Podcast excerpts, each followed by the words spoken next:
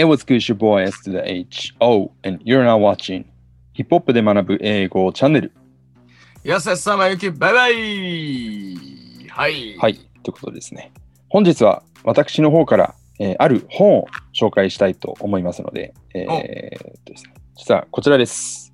見えますかね、これ。わあ、すごい。はい。あの、Jay-Z の Decoded っていう本なんですけれども、これ、見てください。ここの厚さなんですけれども、熱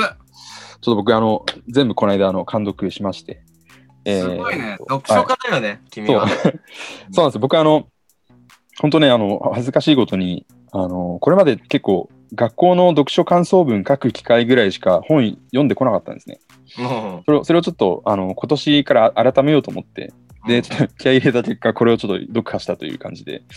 っとこんな感じでですね、ヒップホップ関連の書籍も、あの、読んでいくと面白いものたくさんあるかなと思いますんで、えっ、と、このチャンネルでもですね、皆さんにぜひ、あの、読んでいただきたいということで、お伝えしていきたいと思いますので、はい今。回、まあ、第1弾ということで、うんえーとこちらのですね、Jay-Z の Decoded、こちらをお届けしていきたいと思います。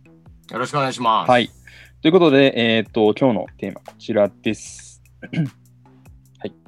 はい。自我の文体と言葉への愛に触れるお Jay-Z Decoded を読むべき3つの理由ということで、えーこちら、えーお伝えしていきたいと思います。はい。はい。ということでですね、まあこの本、どんな、そもそもどんな本なんですかっていうふうなところなんですけれども、うんえっ、と、まあ、出たのが2010年の11月16日です。ですので、えっ、と、まあ、Jay-Z のディスコグラフィーにこう照らし合わせて言うと、2009年に彼が Blueprint の3を出してますね。あの、 Empire State of Mind とか入ってるやつです。うんうんうん。で、2011年にカニエ・ウェストとの、えーコラボレーションのアルバム、えっ、と、Watch the Throne っていうのを出してるんで、まあ、その間の時期に出たものだというふうに捉えていただければと思います。うん。はい。でですね、これはやっぱすごいのが、あのー基本的にまあ Jay-Z のこう自助伝的な作品になってるんですけれども、うん。あのー曲の歌詞の解説を本人がしてるんですね、うん。この本の中で。で、まあ、全部で36から39曲。これあの、なんで幅あるかっていうと、あの最初に出た時が36曲だったんですけれども、その後うん拡大版ということで3曲追加されて39曲になってるということで、あのかなりね、あの本当に自分自身、Jay-Z 自身が自分の歌詞をこう解説するっていう、すごい貴重な、あの本になってるかなと思いますんで、うんうん。はい、もうこれだけでもファンファン垂涎のものなんじゃないかなと思います。はい。でですね、この本の目目的、書いた目的っていうのを本人がこの本の中でも述べてるんですけれども、まあこの3点ですということで、一つが、えー Jay-Z の、えーリリックに限らずですけれども、ヒップホップのリリックっていうのが、あのポエトリー、えー詩だということ、詩的だっていうことを、まあ、証明するというのが一つあるというふうに、えー書かれていました。うん。はい、でもう一つが、えーとまあ、彼らのリリックの中でいろいろこう語られることがあるんですけれども、えー、とその背景にある彼らの世代が経験したこと、まあ、これをこう説明したいというふうなことを、え1個言っていました。うん。2個目ですね。で、えっとまあ、そういうふうにこう個々は経験したことがあるんですけれども、まあ、そこから、えーラッパーたちが、あのーみんなが共感できるようなストーリーをこう生み出してきたというそのヒップホップの功績みたいなものを示したいというふうなことを、まあ、Jay-Z が言っていまして、うんこの大,、えー大きく3つの目的になってます。で、まあこれ実際これ僕自身読んでみて、Jay-Z のこう解説とかこう読みながら、あのー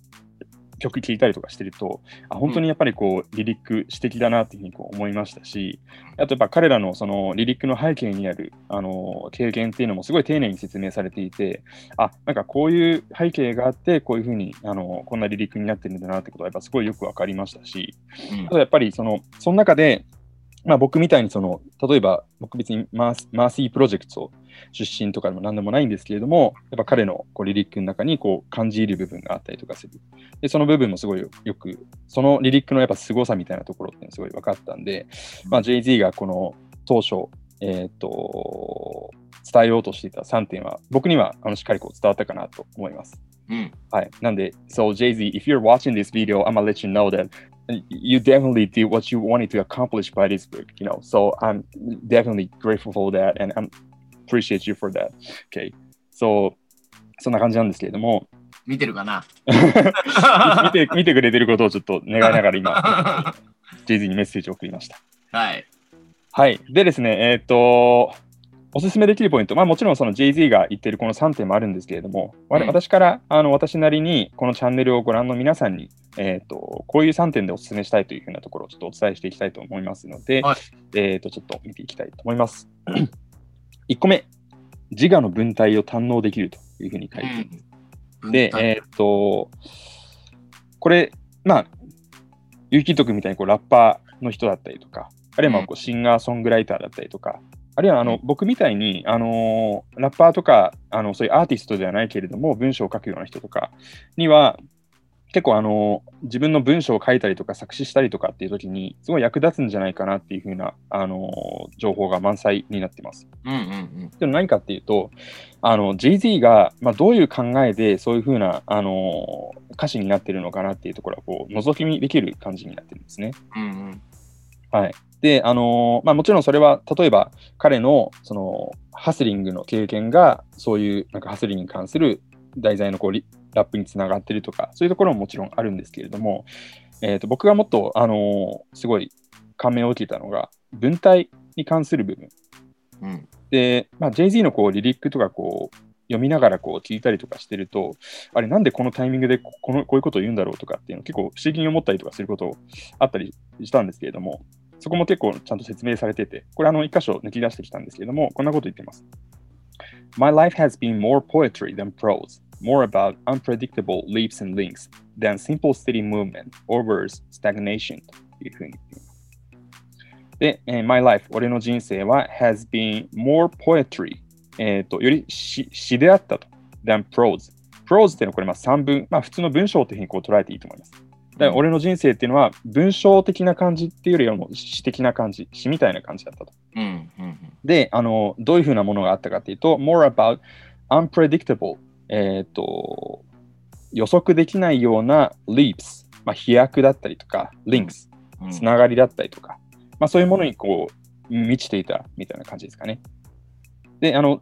than の後が、まあ、これよりもっていうふうな感じで言ってるんですけれども、あのシンプルな単純な、えーとか変わらない、えー動きだったりとか、あるいはこう止まったりすることよりも、えー、とそういう予測不可能なあの飛躍だったりとか、リンクだったりとか、まあ、そういうのにこう飛んでいたというふうなことを本人が言っていて、まあ、あのそういうふうなあの人生、あるいはまあそういうところで経験してきたこと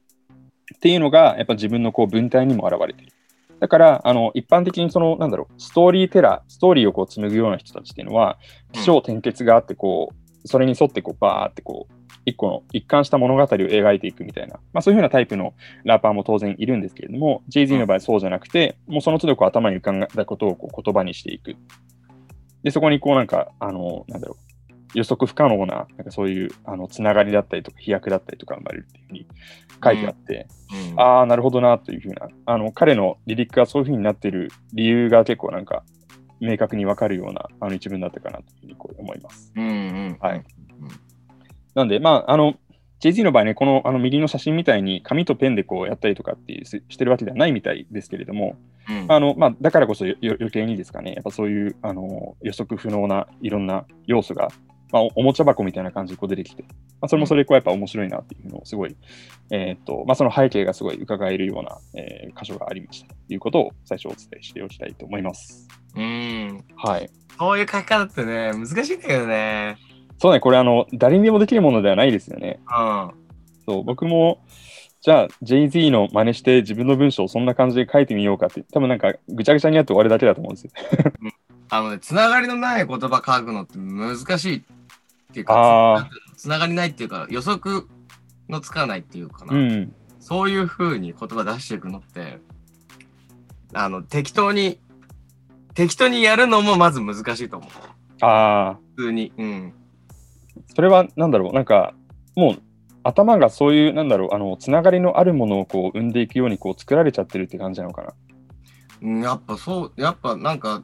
うん、なんだろう、人間のその今まで普通 普通にさ、喋る中でもさ、うん。し私利滅裂なこと言うのって難しいっていうかさ、ああ、でもわかるかもしれない、それ。それ意識してやるのって本当ね、はいはいはい。なんか結構とと飛んでる、そっちの方に才能ないとできないんじうゃないかな。ん。うん。そうだこの人危ないから、危ない人だと思うような。私利滅裂な人も、はい。いるじゃない。でもそういうのを意識的にやるのってすごく難しいっていうか、はいはいはいはいはいはい。それを作品にしようっていうのはね、なんかやっぱ難しい。だからすごいんですよ。はいはいはい。すごいなんか、ラッパーからの貴重な見解を伺いましたね。うん確か。に、あの、僕、こういうスライドとか準備するときも、やっぱこう、何を伝えたいか、で、それに沿ってどういう要素が必要で、何が必要じゃないかみたいな感じの、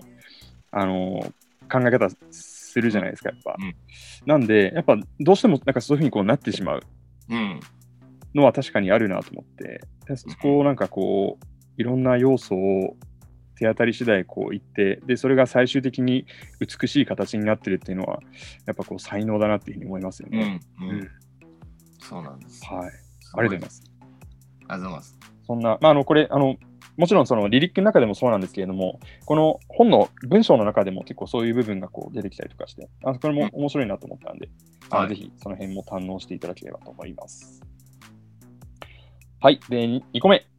うんボバの生い立ちや逸話を知れるファン垂涎のエピソードが満載というふうなところです。で、まあ、これ当然あの、自叙伝みたいな作品なんで、当然彼に関するエピソードがいろいろこうありまして、で例えば、まあ、ハスラー時代の経験、あのー彼がそのニューヨークからバージニア州まで行って、まあ、そこでこう、えードラッグの売買をしてたっていう話だったりとか、あと、まあ、こう、有名になってからですね、U2 のボノと、えー交わした会話の話だったりとか、あと、まあ、ビギーの生前のエピソードだったりとか、まあ、そういったものがあります。で、あの、本当に彼の、あの、すごい大ファンの人にとっては、この本を読まずとも、あの、そんなの知ってるよみたいなエピソードも、もしかしたら結構含まれているかもしれないんですけれども、まあ、それでも、あの、結構面白い、えーところがいろいろあったので、えっ、と、ぜひそれを読むためにも、この本ですね、あの、読んでいただく価値はあるんじゃないかなというふうに思います。で、僕、ここで、まあ、一箇所抜き出しているのが、彼のですね、えっ、と、まあ、後輩のメンフィス・ブリークうんこのエピソードについて、ちょっとあの触れてる箇所はちょっと面白かったんで、えっ、と、こんなことがありました。Back then, Bleak was a thin dude. その当時、ブリーク、メンフィス・ブリークは thin。これあの、まあ、痩せてる、痩せっぽちの青年だったって感じですね。で、I was like, word？えっ、と、本当？というふうに俺は言いましたと。で、I'm thinking. 私は考えています。何を考えているかっていうと、He's trying to take advantage, advantage of me. 彼が俺を利用しようとしているというふうに考えている。うんこれ何かっていうと、この前の段階で、実はですね、メンフィス・ブリークが、あのースタジオに現れて、うんで、まあ、JZ がなんか食うかみたいな感じで言ったら、メンフィス・ブリークがチーズバーガー6個みたいな感じで言ったらしいんです。うんうんで、お前その痩せっぽちの体でマジでこれ6個食うのみたいな感じになってう。ん で、あの、その時に、あの、JZ が感じたのは、あ、これ、こいつなんか俺の行為に甘えて、あの、何でも頼んでいいと思ってるな、みたいな感じ。うんうん 思って。で、あの、まあ、で、その後に記述も面白かったのが、あこいつは明日この本当にハンバーガー6個頼んでやって、で、食わせて、で、明日こいつはふ腹痛で苦しむことになる。で、その時に、あの、こいつは大事な、なんだ、教訓を学ぶんだと。人の行為に甘えてはいけないという教訓を学ぶんだみたいな。はい。なんで、あの、まあ、そんな、あの、ちょっと面白いエピソードなんかに、なんかもありながら、あの、うんですね、結構、まあ、あの、知ってる方はもちろん知ってる部分もあるかとは思うんですけれども、うんありましたんで、ちょっとまあそういうふうなエピソードを知る上でも、この部分はえ読んでいただく価値はあるんじゃないかなというふうに思います。はい。でですね、3つ目、えーこちらです。言葉への愛を感じられる。心を開いて検閲より対話をというふうなことで、はい、僕がやっぱ一番あの彼の本この本を読んであの感じた部感じた部分はここでしたね。言葉への愛みたいなとこうんでね、あの、やっぱその Jay-Z に限らずですけれども、ラッパーってこうしばしば、その曲における、まあ曲の題材もそうですし、あるいは曲の中でこう使っている言葉だったりとか、うん。まあ、そういうのはこう議論の対象になるわけですね。で、あの、まあ、なんてことを言ってるんだとか、そんな言葉、あの、子供子供に悪影響だから使うんじゃないとか、まあ、そういうふうなことを言われたりとかするんですけれども、まあ、そこについてやっぱ彼なりの考えみたいなのをすごい述べていて、まあ、さっきその、彼のあのこの本で果たしたかった目的として、その曲が生まれる背景である彼の経験をあの伝えるみたいな話がありましたけれども、やっぱそういう経験をしてるから、こういうあの言葉じゃないといけないし、こういう題材で書かないといけないみたいな、そういうところがすごいあの丁寧に説明されていて、でかつ、ですね。まあ、その中でこう使う言葉についても、あのよくあのこういう言葉は使わずにこういうふうにこうしなさいみたいな感じのことを議論として出てきたりとかするんですけれども、でもそれっていうのは、あの結局それがダメになったらまた別の悪い言葉が生まれて、でそれがまたこう検閲されて、また検閲されてみたいな感じにこうなっていってしまうんで、そんなのこう意味がないと。それよりそれよりは、あのそういうえー、悪い言葉も含めて、あの使われているようなリリックをもとに、あの対話が生まれた方がいいというふうなことを言っています。うんね。で、まあ、それが本当にこう世の中っていうかもう、我々の生活を良くしていくんだということで、なんかそういうあの一つ一つの言葉がもたらす可能性っていうところに、すごいこう JZ はこう信頼してるんだなっていうのをすごい感じられるような、まあ、それがすごいあの僕の中で刺さったポイントですね、これは。はい、で、まあ、これあの抜き出してる箇所なんですけれども、The words kept coming. They're still coming and will probably never stop. That's my story. But the story of the larger culture is a story of a million MCs all over the world ということで、えーとまあ、言葉が、えーと、出続けてきた。で、それは今でも、えー、浮かび続けてきていて、まあ、それは多分止まることはないだろうと。これ、まあ、Jay-Z の、えー、頭の中でですね、言葉がずっとこう出てきてる。で、それが That's my story。俺の、えー、ストーリーだと。でも、The story of the larger culture。まあ、より大きな文化の、えー、ストーリー。まあ、そのヒップホップの文化のストーリーっていうのは、is a story of a million MCs all over the world。だから世界中のもう何百、100万人、まあ、100万人っていうのは一つのあの例えとして言ってると思うんですけれども、世界中にこうたくさんいる MC たちがの頭に浮かんでくるそのストーリーっていうのが、この、えーと、文化のストーリーなんだというふうに言っていて、要はそのおのおのの中にこう言葉が浮かんできて、で、それがストーリーになって、で、あのー、そのカルチャーとしての物語を紡いでいくという、やっぱここもね、その、なんでしょう、一人一人にこう言葉が生まれてくることをすごい、やっぱ Jay-Z はこう喜ばしく思ってるんだろうなっていうふうに思いますし、で、それでこう、物語が紡がれていくっていうことを、なんかすごい喜ばしく思ってるんだろうなというふうな感じで、あのー、やっぱ自分自身もまあ、ラッパーではないですけれども、言葉を扱う人間として、あのこういうふうなことを言ってくれる人が第一線にいるっていうのは、すごい、あのいいことだなというふうに思いながら、ここ、まあ、後書き後書きの部分なんですけどね、ここ、あの読みましたという感じですね。はい。どうですかね？なんか、ゆきとくんも、要はその、自分の頭に浮かんでくるこう言葉をこうストーリーにして、まあ、ラップしてるわけじゃないですか。うん、まあ、ここにこう参加してるっていうのは結構喜ばしいことじゃないですか。まあ、入れてもらえてるなら いやいや、入れてもらえてるでしょ、それはもちろん。うん、はい、嬉しいね、ね、はい。やっぱその言葉の可能性っていうのをすごいなんか信じたくなる、まあ、そんな感じの、えー、と一冊だったなというふうに思います。うん、はい、はい。ということで、えーと、私からの共有は以上となります。はい。これは、はい。英語版だけですよね。その話しようと思ってたんですよ。あ、あのー、これね、残念ながら今のところ英語版しか出てないです。うんうんうん、で、えっ、と、まあ、この厚さです。で、なんでこれ日本語版出ないんだろうなっていうふうにこう思って、あのー、調べたら、あの池城美奈子さんのあのツイート見つけたんですけど、はい、なんかその、写真の使用量が高いらしくて。これバスバスキアの絵とかなんかそういうのを載ってたりするんですけども、あそうなんだそのあたりのすごい使用量が高いんで、あの日本の出版社が結構断念しちゃったみたいな、そんな話があって、まあ、なんですけれども、まあ、なんで日本版、まあ、いずれ出るかもしれないですけれども、出ないかもしれないし、ちょっと、あのー、ヒップホップで学ぶ英語をご覧の皆様は、これを機にちょっとこれ、英語版で買って読み始めてしまっていいんじゃないかなと。なるほど。はい。